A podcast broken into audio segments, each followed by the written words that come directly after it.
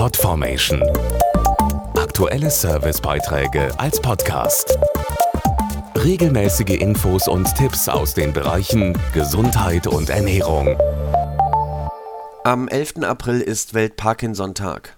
Er ist ein öffentliches Signal, um über die Nervenerkrankungen, die allein in Deutschland etwa 300.000 Menschen betrifft, aufzuklären und zu helfen. Betroffene Prominente, die wir alle kennen, sind beispielsweise Boxweltmeister Muhammad Ali oder Schauspieler Michael J. Fox, der bereits mit 30 die Diagnose bekam.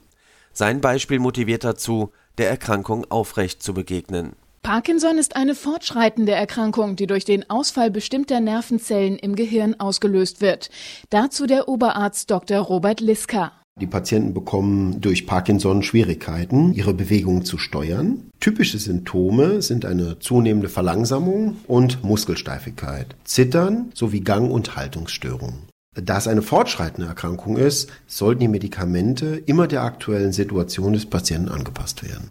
Deshalb sollten Betroffene möglichst regelmäßig mit einem Spezialisten sprechen, um die Selbstständigkeit und Lebensqualität im weiteren Verlauf zu erhalten und so auch die Angehörigen zu entlasten. Auch im späten Stadium der Erkrankung gibt es weitere gute Behandlungsmöglichkeiten.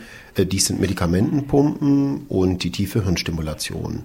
Zur Beratung und Behandlung sind Patienten in neurologischen Zentren gut aufgehoben. Der Arzt wird gemeinsam mit seinem Patienten individuell entscheiden, welche Therapieoption im fortgeschrittenen Stadium jeweils die geeignete ist. Spezialisierte Neurologen finden Sie zum Beispiel unter weiße-liste.de. Hilfreiche Informationen liefert auch das Internetportal feierabend.de und das dort kostenlos erhältliche Patientenmagazin Parcours.